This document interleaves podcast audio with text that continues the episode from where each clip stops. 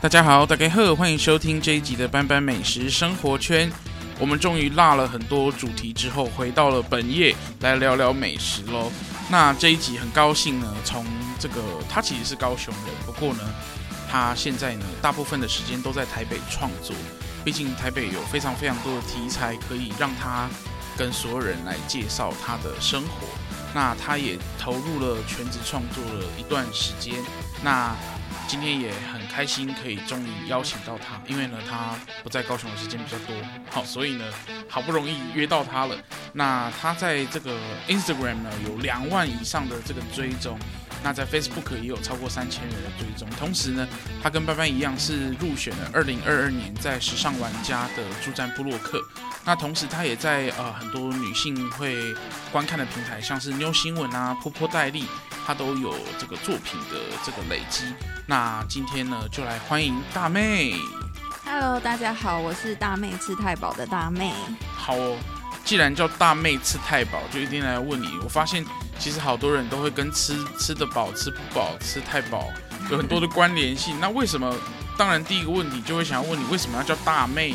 嗯，因为其实我之前不是叫大妹，那大妹这个名字是我一个高中的朋友帮我取的。然后，但是其实它是一个很有趣的一个怎么讲？一个故事，就是那时候我们有一天晚上就是比完呃在练习比赛，然后练完比赛之后，那时候已经就是呃下雨天。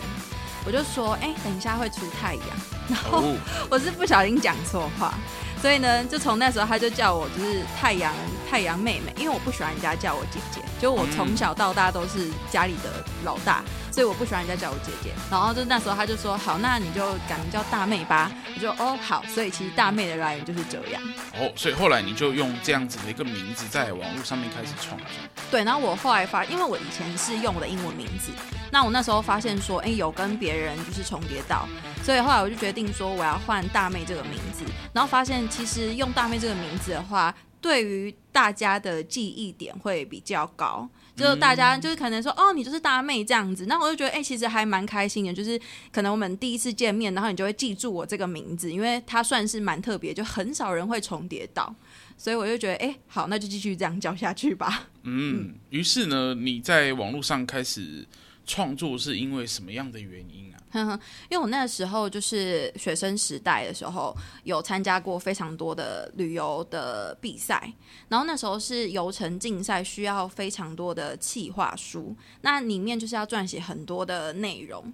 那那时候就觉得说，哎，我好像有一点不太足够的那种文字撰写，所以就是想要创一个平台，创一个账号，然后来练习写文案。然后就是殊不知呢，就是这样子一直写，一直写，写下去到现在。就其实一开始只是为了练习写文案，然后拍照什么，就是完全不懂，然后也不认识，就是这样子走了五年，然后就慢慢的变成现在这个样子。嗯，我发现很多人都是为了要去练习别的事情而开始创作的。就像我最近也认识了一个 IG 创作者，嗯哼，他是为了要学日文啊，对，但是他觉得。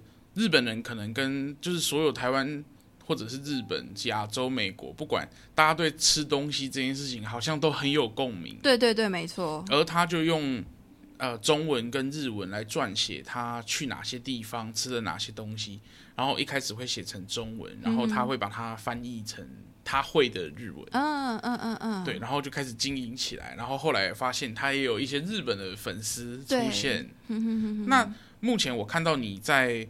哦，创作的平台上是以部落格跟社群平台为主嘛？嗯、还是有经营，比如说像现在流行的 TikTok 啊，或者是 YouTube 呢？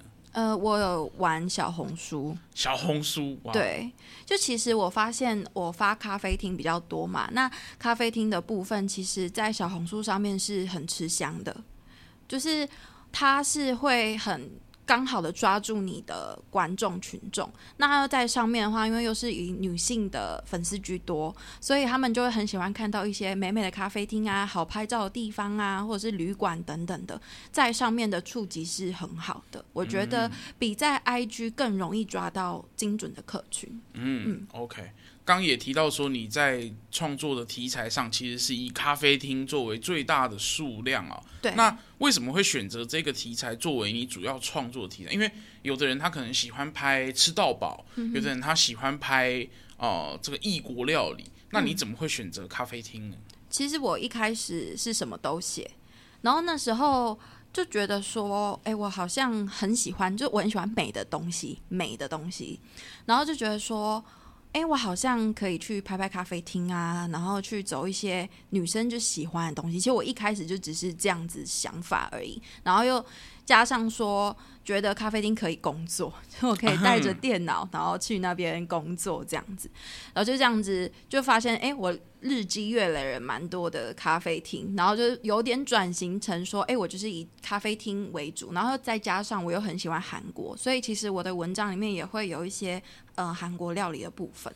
对，嗯，一开始其实我发现好多的创作者在就是咖啡厅会聚集哦，就是说。呃，不管你是做文字创作、图文创作，甚至你是在剪影片的人，嗯、好像咖啡厅都是一个大家的行动办公室的感觉。呃、对对对对对对对，没错。于是你也整理了一个，哦、我自己都觉得很受用的一个懒人包，就是说这个不现实，然后又有这个插座的这个高雄的咖啡厅懒人包，嗯、大家可以去。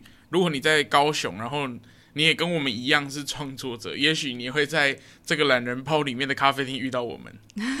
没错，而且其实我那一篇的文章就是真的是意外受欢迎，就基本上你打高雄不现实咖啡厅就会是搜寻到我那一篇，就是大概在搜寻的第一名这样子。嗯，对。但当时当时没有想那么多，我就是想说，哎，我既然写这么多高雄咖啡厅，就是花了四五年的时间跑了这么多间，那我是不是应该要整理一篇比较完整的给大家？那有点像是攻略那种感觉啦，然后就写着写着，哎，现在就六十几间了，就要迈向七十间了这样子。嗯，那其实在这半年来，从二零一九年 COVID nineteen 开始在台湾全世界流行之后，啊、呃，咖啡厅其实也受到很大很大的冲击。嗯，那你在造访咖啡厅的过程中，会不会有一些顾虑，或是说，哎，这些咖啡厅会不会就突然消失了？嗯。会不会这样子？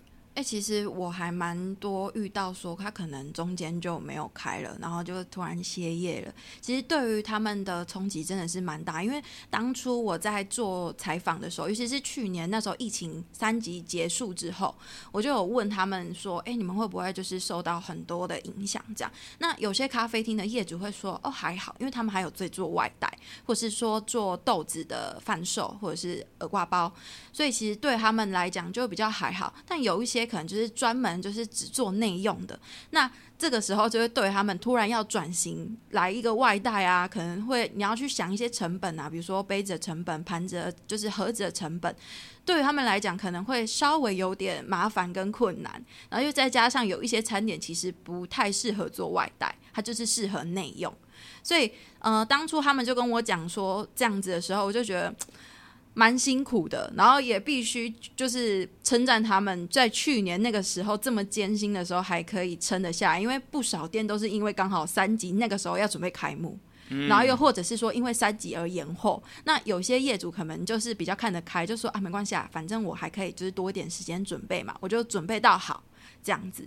对，我就觉得还是很佩服他们，就是能这样子熬过来。嗯，因为我在第，我记得我在班班美食生活圈 Podcast 的第一季的最后一集，嗯、哼就访问了一个他才刚开幕没几天试营运，然后他就遇到三级警戒，嗯，大家可以回去听那一集，他那个时候的那个心路历程，真的是很心酸。不过他也很努力，很幸运的，到现在已经迈入一周年的这个庆祝活动。嗯、那这间咖啡厅叫共生，大家也可以去走走看看。好，嗯、那。呃，走了这么多咖啡厅，有没有什么样的？你会自己去分门别类咖啡厅的类型吗？还是说，哎，有一些咖啡厅它其实很难被分类？嗯，呃，其实现在很多人可能会用它的风格类型去做它的分门别类。那我这边的话，可能通常都会是以说，哎，它可能的手冲比较厉害啊，或者是说它的甜点也很厉害啊，或者是呃它的装潢很美啊之类的。然后我会去做不一样的风格的取向。那在我的部落格里面，就是也是会有几篇是专门就比如说，哎。之前就大家很很夯的韩系啊，好拍照啊，女生最爱的这种咖啡厅整理文章，就是所以，呃，我觉得大家就是可以按照自己喜欢的风格类型，然后去找属于你自己的咖啡馆，因为我觉得台湾这么多咖啡馆，其实。每一间都很有自己的特色，不管是老屋也好，或者是说韩系也好，或者是说呃日系氛围等等的，我觉得每一个咖啡厅都有它自己的故事跟味道，就是等着大家自己去探索。嗯，但我们如果撇开呃创作的过程，嗯，你自己自己个人比较偏爱的咖啡厅是什么样的形状呢？其实我自己蛮喜欢走老屋咖啡的，因为我觉得老屋咖啡是。呃，它其实很温馨，也很温暖，因为我很喜欢古迹活化这个东西，因为我会觉得它是一个很好的议题。就我们现在可能会遇到说，呃，老屋要被拆迁，因为都更的关系，那我就会觉得说很可惜，因为就是它是我们曾经。祖先他曾经留下来的一些足迹脚步，那我觉得这些东西它可以再重新被利用，重新被赋予生命，我觉得是很棒的，就很值得一提的东西。然后又再加上它可能呃，我们重新让它在这个空间里面添入一些咖啡或者是甜点，用我们自己的风格，就是现代的风格，重新给这个空间一个新的生命，我觉得是一个很棒的延续。嗯，对，所以其实我很喜欢去老屋咖啡。那有时候可能是因为流量，就是毕竟你知道创作的关系嘛。那我们就可能要去跑一些自己会觉得有话题性的咖啡厅。那这个就比较难避免，因为有时候你可能就是它虽然有话题性，但可能它的东西没有这么的优秀。嗯。那这时候你可能就要想说，哎，因为毕竟一间店一定有好有坏嘛。所以通常这个时候我就会写它好的地方是什么。那坏的地方是什么？其实两个我都会去写。那可能说，嗯，它的装潢是很舒服的，可是我觉得，诶，它的咖啡是有点苦涩啊之类的。那我觉得这种东西也是可以写进去。那它也会是一个不错的卖点，我自己觉得，因为大家是想要看到最真实的你，嗯，就是最真实的文字，所以这种东西就是可以写进去啦。不用，哦、不用，就是不用害怕。不过，你喝了这么多咖啡厅，嗯，然后走了这么多甜点相关，你自己会是因为我相信喝咖啡的人一定会有三大门派，嗯，就是说有的人他是喝拿铁派的，嗯，有的人他是喝手冲派的，对，有的人他是喝 SOE，也就是所谓的单品浓缩，甚至是呃，他是比较虹吸式的这个派。嗯你自己通常去第一次去这家咖啡厅，你都会喝什么呀？哎、我觉得这个好难定义哦。就我其实真的是看心情哎，因为有时候我可能今天就想喝拿铁，然后我就好，我就点拿铁。而有时候我就是想要喝美式，然后我就喝美式这样。其实我没有一个固定的，可是我会有一个周期。就比如说我刚好那一阵子就突然很想喝手冲，所以我那一阵子可能去的咖啡厅，我基本上都会点手冲。那不管是热的或者是冰的，我可能都会点来试试看。又或者是说那一间店可能刚好，诶，它的手冲的豆子我蛮喜欢的，我就会想要点来试试看。所以其实我并没有一个很。固定就是都喝什么，当然我有时候可能会因为拍照，我会去特别挑，就比如说它的特调弄得特别美，嗯、我就会哎、欸、好，我就会想说这个画面跟我想象的是。符合的，我就会去点那一杯饮料，或者是说，嗯、呃，它的拿铁拉花特别的美，又或者是说，刚好那一间店它的主打就是拉花，所以这个时候你就是一定要点拉花的热拿铁嘛，对不对？你总不可能就是点一杯就是手冲，然后你它最招牌的东西没有拍到，就会觉得有点小可惜。当然有可能你就是每个人就两种都会点嘛，就可能拿铁也会点，然后手冲也会点，不一定。对，就是其实我喝咖啡是没有一个周期的。嗯，所以你算是博爱型，就是什么都会喝。哎、欸，对，但是我比较不喝就是加糖的拿铁。呃，哦、对，加糖的没错。就是说有可能有那种什么榛果的啦、焦糖，对对对对对，我比较不爱杏仁的啦，现在甚至有水果的啦。哎，水果我可以接受，就是美式加水果这个东西我是可以接受，而且我喝过很多的水果美式。我发现台湾真的是一个水果王国，嗯，然后把这些东西融入到咖啡里面，其实都有很多意想不到的成果。哎，对啊，对啊，对啊，没错。而且它在视觉上也让大家，我们平常只要拍到。就是咖啡是同一个颜色，然后两杯、嗯、就会头开始痛。嗯嗯嗯，你你要怎么样从画面上去呈现这两杯咖啡不一样的感受？我相信也会从可能呃你点的餐点或者是整个环境的氛围来让这两杯咖啡长得不一样。对对对对。不过走了这么多，虽然你目前都在台北，但目前我们还是在高雄录音，还是希望你可以推荐给大家你自己私心呐，哈，私心。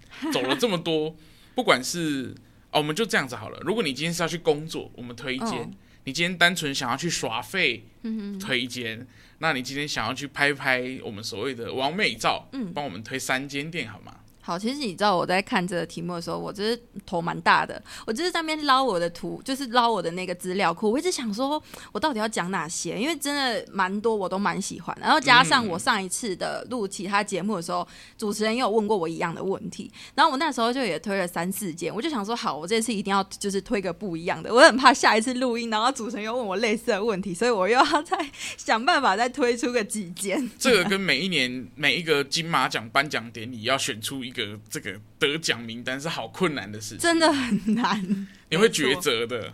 对啊，好，我就是说，嗯，我自己蛮喜欢他们家的手冲咖啡，是那个城市咖啡工作室。他在哪里？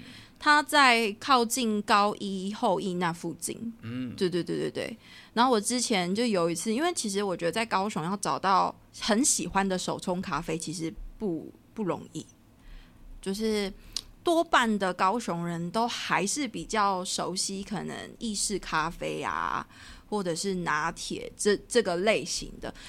对于手冲来说，我自己在观察会觉得，比起北部来讲，它确实比较少数一点点。那城市咖啡他们家的豆子呢，就是它本身就是一个烘豆工作室，那他那边有提供几个。就是位置，然后它刚好就是那个位置呢，就是它的店址也是算是老房子，所以我觉得那边就还蛮不错，而且它每一天都，哎，应该是说它有提供非常多种不一样的精品豆。所以我觉得，如果喜欢喝手冲的话，就是可以去那边找老板，就是聊聊天啊，或者是喝个咖啡。因为其实我之前有去过两，我去过两次了，那两次的感觉都蛮好的。然后我应该一访的时候，我也是喝手冲，所以他们家的手冲是我回来高雄的时候会想要去喝的。嗯，对对对对对。好哦，那如果今天是想要拍拍完美照呢？网美照的话吗？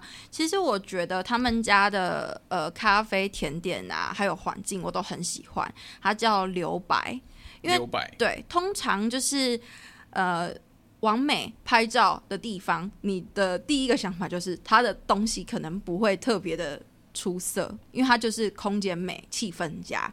但我觉得留白很不一样的是，因为它其实原本并不是在现在的位置，它以前是在一个就是。呃，算是房，呃，算是平房里面，就是一般住家啦。其实很不好找，它在巷子里面。对对对对对，它就是一般的住家那一种。然后他现在搬到，哎，没有，他现在搬到那个位置更难找，哎，对，更难找了。他在武庙的附近。对对对对对，然后我的阿公家也在那附近。然后我就那时候就想说，这个地址在哪里呀？然后我就骑进去，他的那个，他那也是住宅嘛。嗯、然后骑进去之后就，哦。在这里是不是？我觉得好啊，这是超难找的啊，非常不起眼的一个，而且它没有特别有一个大招牌，完全没有，它真的就是很。就是很隐秘、隐藏版的咖啡厅。那我觉得它还蛮不错的是，其实它之前在就是之前叫 Amis 的时候，我那时候就有去过了。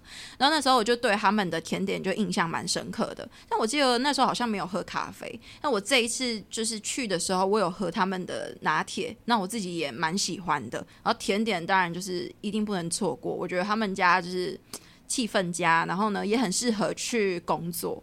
然后他也很适合去喝咖啡、品咖啡，老板如果听到我们希望去工作，一定会心里开始淌血。对啊，不过他们家的甜点跟咖啡，班班自己也是很喜欢的。嗯嗯嗯嗯。对啊，我觉得他们呃，在整个环境的营造，当然他们现在白天跟。呃，一家冰店叫做小岛制冰，其实是有共用同一个营业空间。对。那但是他们的营业时间是分得很开的。嗯。那大家如果想吃冰的话，也可以白天的时候去那边吃冰，因为现在天气也越来越热了啊。那晚上时间，因为大部分的咖啡厅都是开早上到下午。对。那晚上你如果还是想要到咖啡厅去吃吃甜点。我相信留百是一个很不错的选择哦。嗯，他之前好像就是开晚上八点到十二点的这个时间。现在我不知道就是营业时间有没有跟动，但我那时候就觉得，因为高雄很难找到独立的深夜咖啡厅，所以我觉得他们算是一个很值得去的深夜咖啡厅。我自己很喜欢去一间深夜咖啡厅，也可以在这里推荐给大家，叫做一盏咖啡。嗯嗯嗯，我也很喜欢。它就是一个无论你。呃，多他你多晚去，都会有一个属于你自己舒适的角落可以躲的一个地方。而且它还有台灯，对，它会叫一盏，就是因为它每一个桌子都有一个台灯，它就是有点为你留一盏灯在那边的感觉。对，而且那里就是从从它开始营业到它要准备收店，总是充满了各式各样来自啊世界各地的。一个人 跑来这里，这个当边缘人。嗯嗯嗯嗯嗯。对，那如果说，哎，今天我们想要去一家，就是，哎，你你刚提到说，我们想要去工作的这个地方，嗯、就是我们刚提到说，哎，其实你有整理了一个不现实的懒人包，那我们要从这个懒人包里面精挑细选，你会 抉择哪一个来推荐给大家？其实我今天有。有想了两家啦。哦，好，那我们就两家都来跟大家分享。那一间呢，它的座位数就是相对比较多一点点。那它叫做合印咖啡馆，在合体社区那边。嗯，那它其实是我觉得可以待一整天的，虽然可能老板会揍我，就是因为它它是有供餐的，就比如说它有供就是意大利面、炖饭这种。类型的餐点，所以其实你可以在那边就是用完餐，然后你就哎可以点个甜点呐、啊，因为我记得他有下午茶的那个组合优惠，嗯、所以有时候我可能就会在下午两点到五点这个时间，然后就是跑去那边，然后可能就是工作一阵子之类的，对，然后可能就是晚上的时候哎留下来吃吃个晚餐，然后再离开，因为它的座位数还就真的蛮多的，然后它有一二楼，我觉得空间也很舒适，它。的光线呢，可能没有那么的强，可是我觉得，如果你是坐窗边啦，就还蛮 OK 的这样。那我那时候在那边，我是点这个提拉米苏跟他们的美式咖啡，就是他们的美式我自己蛮喜欢的，因为是比较浓厚一点的，不是那种水水的美式。然后他们家的提拉米苏也是，嗯，不错，很喜欢。嗯，好，那另外一家呢？哦，另外一家的话是在男子的 Fans 咖啡，男子的，对，在那个，哎，现在是台糖。现在不知道，哎，现在换家乐福了。哦，家乐福。对对对，应该是家乐福啦，就是台糖，以前是台糖那边，对对对，然后叫 Fans 咖啡，然后他们家其实主打的是甜点，就 Fans 咖啡他们自己有做，比如说可能有整模的整模蛋糕，或者是礼盒。之类的，或者是蜜月蛋糕等等的，他们就是有做这些的克制化。那那时候我也是去了两三次，就是他们家的甜点，其实在高雄来讲，我觉得是非常的平价。他们虽然涨价过，应该一一两次了吧，但我就是在最近去的时候，就过年那个时候，我还是觉得好便宜哦，一个蛋糕就是不到一百块。嗯，真的很便宜耶，真的很便宜。然后重点是，我觉得他们也很有水准，就不是说哎便宜就草草了事。嗯，对，他们的东西也是真的很有水准，不然我不会去三次。然后虽然是以甜点为主，可是他们的家的咖啡也是很值得推的。就我那个时候喝完他们家冰拿铁的时候，我就觉得，哎，这这个拿铁我记得好像也是一百元以内吧。我就想说，哎，这个水准哇，其实是有让我惊艳的。那他现在的座位数没有那么多，可是我那一天还是就是运气很好，就是坐在一个圆桌，那个圆桌蛮大，就是靠窗的圆桌，然后它也是有插座，那我就在那边坐了一整个下午，我就觉得哦，好翘哦，非常惬意。对，没错。OK，不过呢，这么多的咖啡厅，还是希望大家在听完之后啊，可以亲身的去造访这些咖啡厅去。用新台币下架他们啦，哈，那呃也很好奇，大妹平常除了走跳这些咖啡厅，当然写文章是一件很重要的事情。那之前你其实在，在呃，应该不是一开始就是全职投入的嘛？那那个时候你其实是呃有其他工作的嘛？没错，有。对，嗯、那在工作之余，你是怎么样利用时间去撰写这些东西？你说我正职的时候嘛？对，当时其实我那时候真蛮辛苦的。我现在回想起来会觉得，哦，好，怎么那时候可以这么的这么的拼命？因为我那时候是白天就是早上八个小时上班族，然后回到了家，可能我要继续赶文章，然后甚至可能要出去外面拍照，假日也是。然后那时候呢，就是会呃，有时候我还会用中午吃饭的时间，然后带着我的电脑去便利商店，边吃饭边赶稿。哦，不能在公司被公司发现。对，我之前就是有被发现过，就那时候可能为了要赶场上文章，然后就有被主管看到，嗯，就是一个蛮心酸的故事。然后是那时候其实就是因为，呃，我本来就是想要做全职的部落客，可是因为那时候就是刚到台北，你必须要有一点收入嘛，你没有办法一开始就是靠这个赚钱，因为其实。做部落客这件事情，我觉得也有地区的限制，因为可能一开始你都是以高雄的为主，那它的触及就是扩扩张性比较不会到其他的地区，尤其是在 IG 的部分，可能部落格稍微还好，因为部落格的话，就是你搜寻的话就可以找到你的文章，但是因为基本上 IG 的话，你就是。绝大多数的客群都是在你最常待的那个地方，所以像我的高雄粉丝以前是大概百分之五十吧，就非常的多，现在已经降很多了，就大概降了二十趴左右。我就觉得蛮庆幸的，因为我不太想要，就是南部，应该不是不是说不太想要，就是因为这样子会跟我的收入有关系，收入来源有关系，所以其实我会蛮希望说，就是。呃，北部的文章可以多一点，所以我那时候是蛮努力在跑北部的店，就是为了要让厂商看到我，因为很多厂商会透过可能你的 tag 去发现你这个人，就是或是你的文章，所以说如果要经营 IG 的话，就是可以参考这个方向。就如果说你今天可能你要去。你要换一个地方写好了，那你就是尽可能的，就是多努力去挖掘那个地方的东西，就累积那个作品的数量哦。对，因为这样的话，尤其是因为你这样的 tag 比较容易找到你，因为像我可能以前就是大概前三四年都是在高雄居多，所以我。非常多的文章作品都是在高雄。那这个时候，像我之前因为工作关系，就是要到台北去了嘛。那那个时候，台北的厂商就比较少看到我，因为我的 TA 都全部都是在高雄嘛。嗯哼。所以这时候，你就是必须花很多的时间跟精力去跑台北的店，不管是咖啡店也好，或者是一般的小吃，什么都好，反正就是你要让那边的人看到你，一直天天刷存在感。呃，类似就是你要让。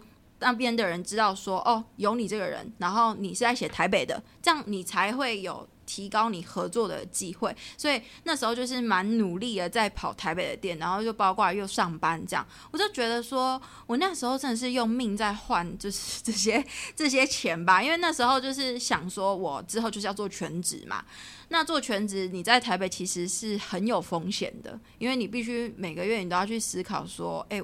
我这个月赚的钱够不够？这样，所以当初就是不想要这个风险太大，所以才会去找工作。那就是因为这样子，所以当初就是非常的努力啊，结果最后就是还是觉得说算了，因为我发现没有办法平衡。你会先累死吧？对，就是因为没办法平衡。其实我很想要抓住那个平衡点，就是正职工作跟部落客工作，因为毕竟这样子你薪水才会多嘛。那我后来就觉得说不行，如果我今天要做一件事情，我想要把它做好。那我就是要辞职嘛，所以我后来我就决定好了，那就做全职的部落客，做全职的创作者。嗯，不过你投入到全职之后，其实也让你有更多的时间可以去累积你自己更多的作品，也让你每一篇作品交出去的时候都是很有信心的。对对对，没错。不过投入全职的这个机会，当然我觉得那也是一个很大很大的风险。那你当然就会好像张开眼睛就开始工作，一直到你睡觉 都在工作。现在其实也是。OK，不过你在就是一定我们一定在很多 output 的情况下也会消耗殆尽。那你是自己除了平常哦写文章啊、拍拍拍照片啊、呃这些工作的事物以外，那其他的时间你会拿来做些什么事情呢？我其实原本是没什么休闲娱乐的，因为这些事情就是我现在的工作，就是我以前的休闲娱乐。可能我很喜欢，因为我很喜欢到处乱跑，到处乱乱走。那现在的话，就是想说我一定得做一些事嘛，因为虽然我都会说啊，工作融入生活啊，就是我出门就是要工作啊，可是其实不管怎么样，我觉得还是需要有一种。你真的放松到那种感觉，所以现在休闲娱乐基本上就是追星，哇哦，追韩国的 idol，对，然后或者是说就是去逛街。我觉得逛街这件事情对我来讲是很放松，不管你今天有没有买东西，我就是会去到处走一走，然后去百货公司里面走一走、逛一逛、看一看。不管你今天有没有买东西哦，我就觉得说很放松哎。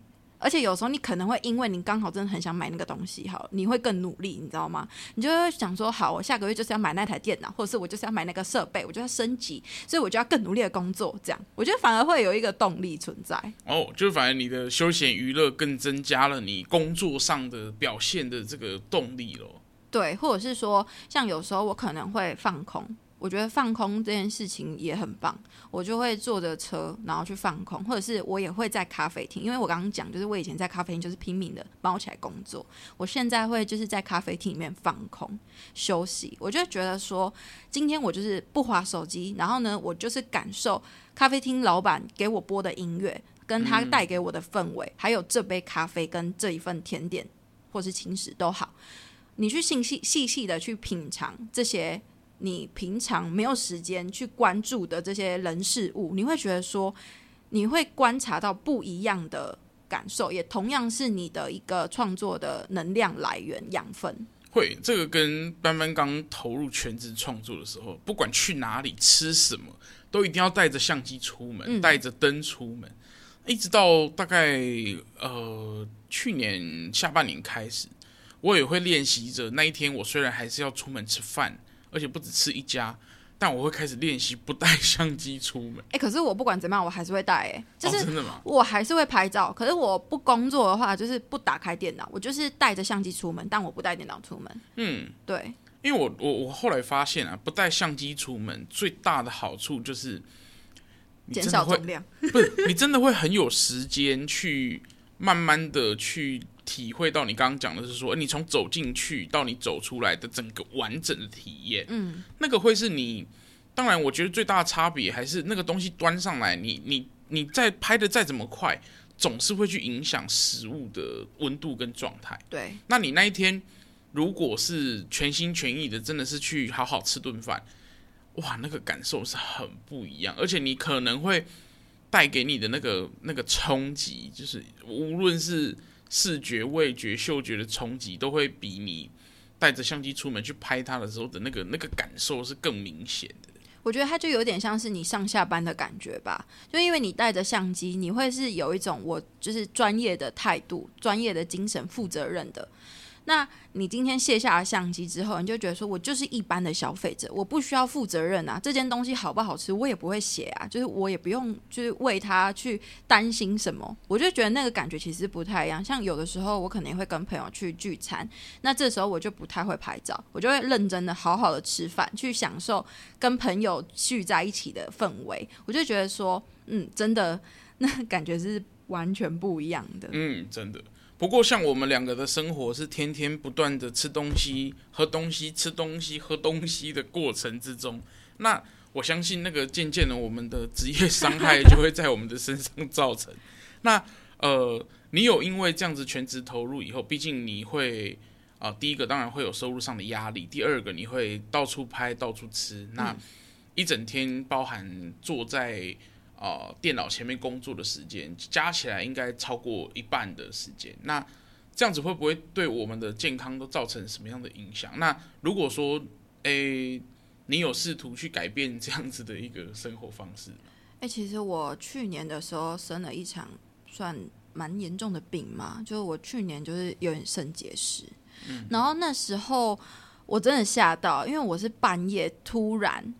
就是肾脏超痛，然后那时候我以为是扭到，因为你知道扭到他的那个，我不知道你有没有肾结石过，就是就是因为他那个真的跟扭到的那种感觉是一样的，嗯、你完全没办法好好的站直，哎，就是你肾脏超级痛，然后我以为是什么腰闪到还是什么之类，后来发现就我那时候送急诊，我才后来发现说我那是肾结石，然后那时候我其实花了蛮多的时间在养病的。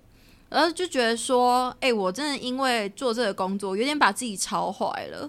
然后那时候就是又刚好又后来，哎，后面就是把病养好之后，我就决定说，好，我真的要。克制一点，所以我以前可能会一天三杯咖啡、四杯咖啡。我现在哦，就是跑咖啡厅的话，我可能最多最多一天就两杯咖啡，然后甚至是我不会说两杯都喝拿铁，我可能第一杯喝拿铁，第二杯我就会选择美式或是手冲，就是我尽量不要让它的类型太类似，或者是我咖啡因摄取量过多，就是或者是说会选择比如说茶类或是气泡饮，因为。肾结石有一个其中一个原因，应该我记得是呃奶制品跟咖啡因没办法摄取太多，对。然后我平常的话，其实我很讨厌运动，就是我在台北很耐走路。但我发现我回高雄，我就会想要骑车，所以你知道我在高雄，这真的是一个高雄特有的文化，不管去哪里都要骑车。真的，就是我在高雄就是很容易变胖，但我在台北就超耐走，我一个可以走大概二三十分钟都不是问题。嗯、所以其实我平常很少运动，但但这是不好的习惯啦。所以我就是像现在我会接一些踩线团什么的，就是你要多多出去走走路啊，或者是多多出去跑跑步啊，我就会觉得。那个感觉可以把你就是之前吃的东西的那个罪恶感降低一点点。嗯，不过我们还是希望我们可以长长久久的继续这样写下去啦。对啊，就是你会发现，哎，做这个工作最大的这个痛苦，真的就是你会每天看起来好像吃喝玩乐。嗯嗯，但但。最大的痛苦也是你吃喝玩乐所造成的。对，没错。对啊，不过我相信一开始大家在创作的过程都是从那个波浪垮的这个时候开始的。嗯、那呃，慢慢的你才会发现说，哎，好像写着写着，好像有人看了耶。嗯。那渐渐的有人看之后，当然随之而来的是厂商的关爱。对。但另外一方面就是酸民的和。各种招呼，那你是怎么样去面对这样子酸民的各种招呼？就就像我后来发现，呃，渐渐的大家就是开始跟厂商合作，那呃，我们就会去算是服务厂商，服务干爹，很理所当然。嗯、但网友们似乎不是这么认同这个行为，那他们就会去在你的文章下面跟你说：“哇，大美又在夜配啦呀！”嗯，那你会怎么样去面对这样子的留言？哎、欸，可是我其实没有什么遇到酸民呢、欸。哇，对幸福。我真的很少，就是这五年来，我很少遇到就是会抨击我的人。但因为我的业配文下面，我都会跟厂商标注说我会写这是合作文。那通常厂商都会 OK。我会蛮介意这一点的是，我会觉得说，呃，因为一我是要对我的东西负责任嘛。然后我不希望说，因为这个是业配的关系，所以大家看到的东西或者是我的那个就是呃评论会跟平常有点不太一样，所以我一定会标注说这个是合作文。所以有可能是因为这样，大家在看我的文章的时候会比较减少说，哎，业配的疑虑这样子。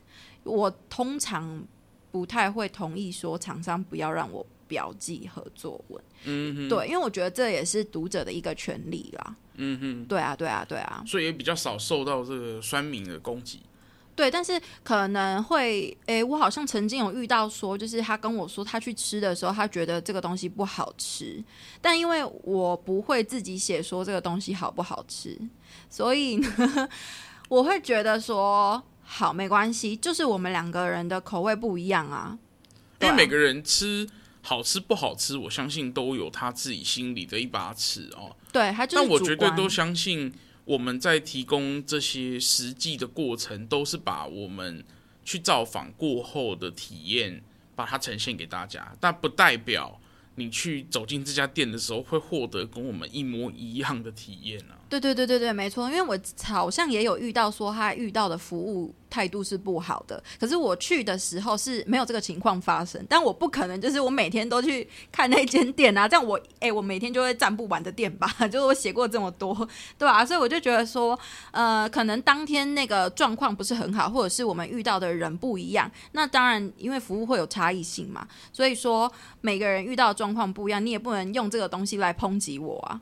对啊，因为说不定你下次下一次去的时候，这个东呃这个服务它就会变好啊，或者是说他可能刚好那一天，比如说他这个咖啡有问题好了，他可能就刚好那一天咖啡机就是出了个状况啊，就是你下一次去的时候，他就不一定会有这个状况出现了。也蛮希望大家在如果你去到那家店，就是体验不是太好，也很希望你可以给他第二次的机会了。对啊，而且我觉得也不要一直去攻击别人，就是，呃，我觉得大家都是都要生存嘛，都要生活，所以我觉得有些有些酸民，我是觉得蛮。蛮过分的啦，因为毕竟就是大家都糊口饭吃嘛。那开店他也不是说，哎、我就是佛系事业啊。当然也是有老板很佛系啦，可是就是多半的人还是为因为那一间店他可能贷款或是怎么，其实大家都很辛苦。所以我觉得，呃，本来一件事情就两面刃嘛，所以我也希望说，不要就是只有看他不好的那一面。我觉得我们也要去多想想，哎、这间店它的好的地方在哪里，也不要一直往死里钻。嗯哼，对啊。不过刚有提到说你有开始去发展更多除了咖啡厅以外的题材，像是到呃外县市去走一走。像我就看到你去澎湖啦，嗯嗯去花莲啦、啊，去搭火车到处啊、呃、走走看看啊。我发现你有去好多那种那个，尤其是那个火车站，真的是我连听都没有听过的这个站哦。那你是当时怎么样去发展这条线，而你又怎么样去发掘这些平常？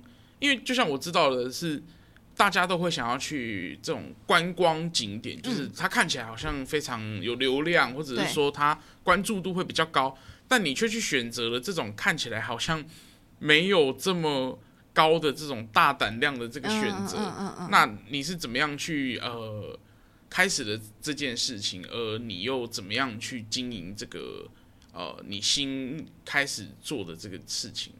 其实这要回顾到我一开始为什么会创这个账号的原因，因为其实当初我在写旅游计划的时候，我从学生时代就很不喜欢走观光景点。那时候我就是所有的游程都是安排小众，包括嗯、类型好了。或者是说我去的点，我都是排小众的，我也不喜欢就是走很大众或者是大家都去的地方，除非它的那个主题是真的就是必须很大众，不然我会觉得这些东西就是交给旅行社去做就好了。当然现在有很多旅行社是做比较客制化行程或者是比较精致一点的旅游，我觉得这个很值得称赞。真的，我也觉得它很值得称赞，就像。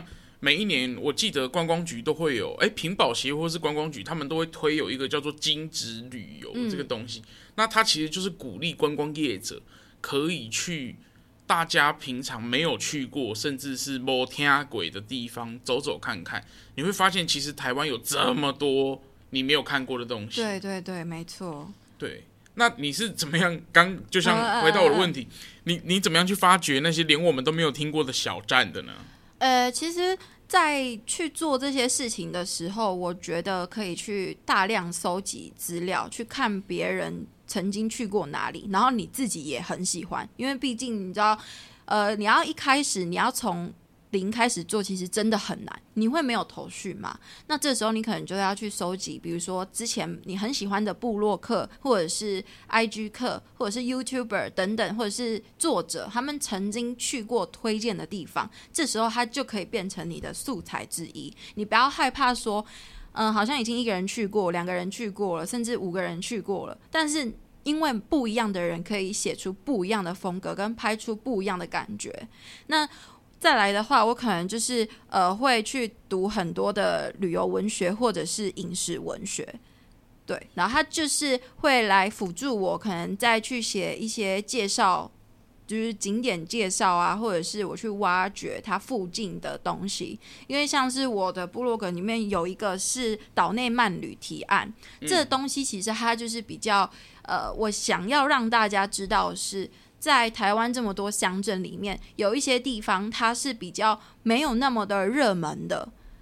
那我想要大家就是可能你用一个下午的时间，或者是你用呃一个小时的时间等等的，你去走这个地方，你会发现，诶，这个乡镇它很不一样。虽然它可能不大，它可能就小小的，然后村子里面可能就是。一两百个人，或者是可能不到一千人等等之类的，我会觉得说，你去走这些地方，跟你平常在大都市生活的感觉是完完全全不一样的。但我觉得，我觉得印象很深刻的是，我做第一集的那个提案的时候，我是写那个金仑，就太马里那边那个金仑，因为以前他的那个台铁在那边就是。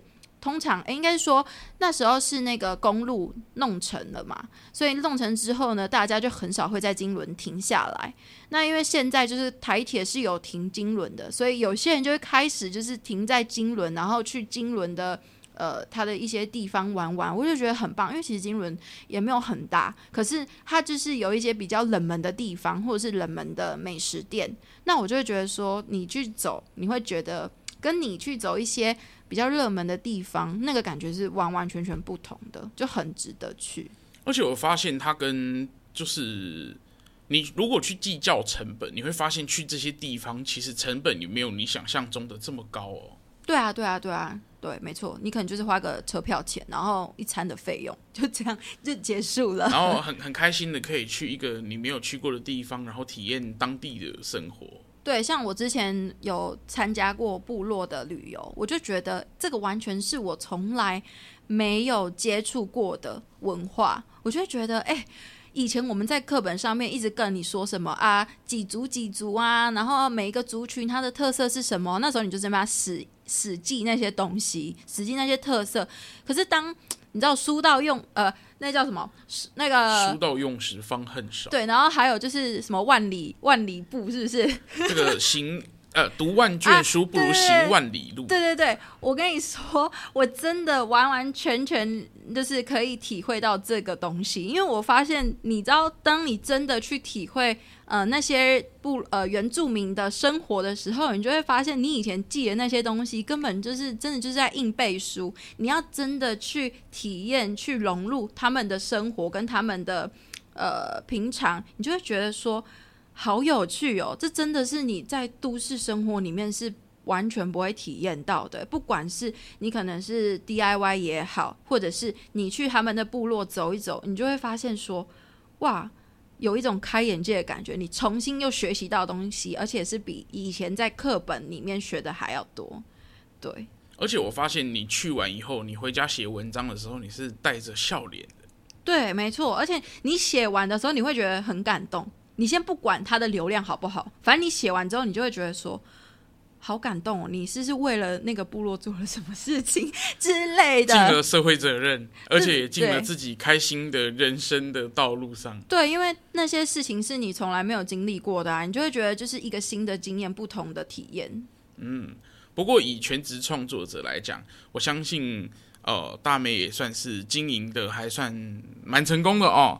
那是不是也可以请你在这边告诉大家，就是说，如果你很有兴趣，想要在这个时候，嗯，我相信虽然呃竞争者真的是非常非常激烈，尤其是在台北，非常非常非常的激烈，但我总相信不管怎么样，都还是会有人想要去做这件事情。嗯。那你会怎么样去建议现在才想要投入的人呢？嗯。其实我觉得一开始你不要想太多，因为我有一个朋友，他之前就很想要经营 YouTube 频道，其实他也没有想要拍什么，他就是想要记录生活，可他就是想了很久。他就那时候一开始就跟我讨论说：“哎、你觉得我要不要开 YouTube 频道？”我就说：“你就开啊，有什么好想那么多？我当初创这 IG 账号，我真的没想太多，哎，我就想一想，然后下午就创了这个账号，然后殊不知就是这样走了，走这么久了。我觉得一开始你不用想太多，你就是以一个记录日常的方式，或者是记录你喜欢的东西去开始，然后你也不用去计较说什么流量之类的。我跟你讲，就是。”呃，船到桥头自然直嘛，就是你就持之以恒继续做下去，其实你就会看到那个那个那道光了。对，而且我觉得它其实是一场马拉松比赛，就是你不能太过的急促，因为你一直急说，哎，我今天你一直去在意说你今天写这篇有没有流量，或者是说你一直去在意说我这个东西好不好，我觉得那个太。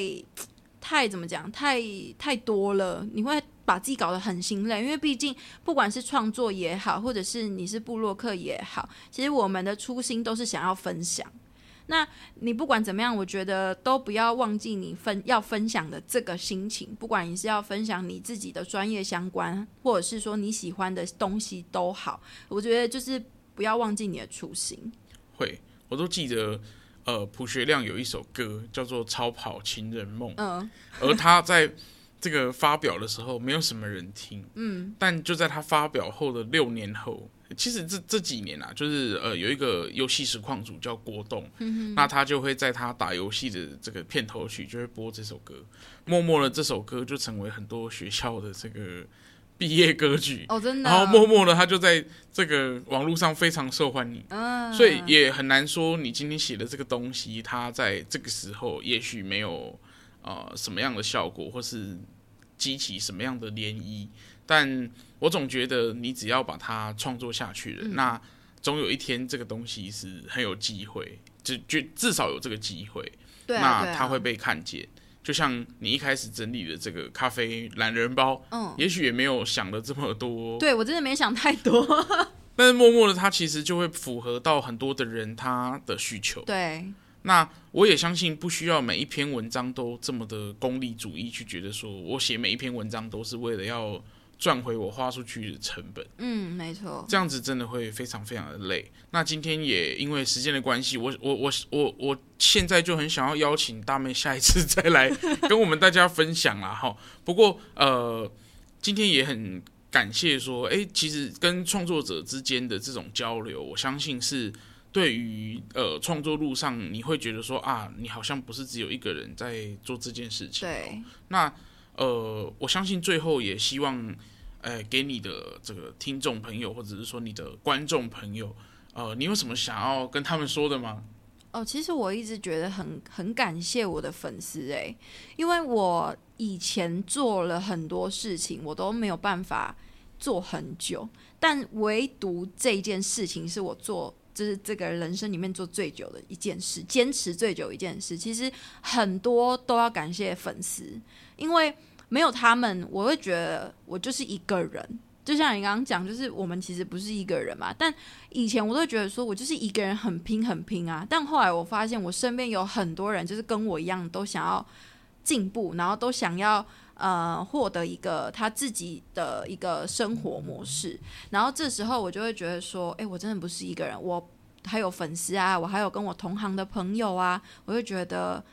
很棒哎，就是很温馨，就是你不是一个人在走，因为我们其实很孤独啊。就是你知道，因为一个人一登工作嘛，你没有经纪人，你没有助理啊，你也没有同事，你就是一个人工作嘛。你前面只有你的文章的编辑器跟 Facebook，就电脑。问你说你在想什么呢？没有，就电脑，而且他也不会讲话。你在想什么呢？对，所以就觉得说很，就觉得嗯。不太不太熟，不太想要这样子的生活。可是其实久了之后，我就会发现，哎，有时候你好像是在跟自己对话，就会觉得说这样子的生活好像可以继续过下去，所以也就这样一直走走过来了。然后，呃，也觉得说希望就是这份工作也可以做很久啦。就是当然，因为不是只有在做部落客这件事情，就是我自己也有接一些不一样的工作。对，所以其实不管怎么样，我觉得很多时候都还是很想要感谢我的粉丝们。对，像好像什么得奖感。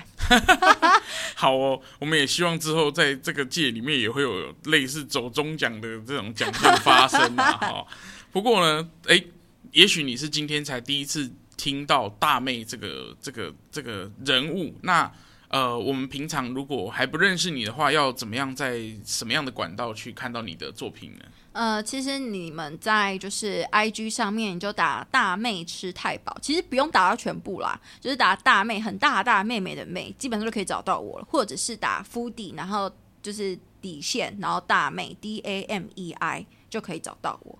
好哦，那他的网站也叫做大妹吃太饱，大家如果在 Google 搜寻的时候，也许看到他所去造访的咖啡厅。也可以把它点开来参考一下喽。对，然后网址是大妹一七 .com，哦，很好记，跟 跟我的是 benlife.com 是一样。对对对，跟大妹一起去哪里去哪里。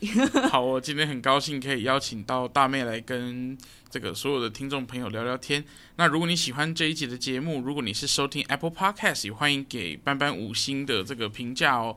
那呃，如果班班有看到你的这个留言的话，也许会在下一集的节目就把它念出来跟大家分享。那如果你是收听其他平台，也欢迎你把这个节目分享给所有的朋友。当然，你如果听了这一集觉得很不错，就把前面的第一集听到最后一集吧。那今天很感谢大妹来到班班美食生活圈。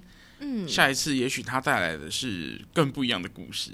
好啊，如果大家想听的话，就是我可以再再再来跟大家分享。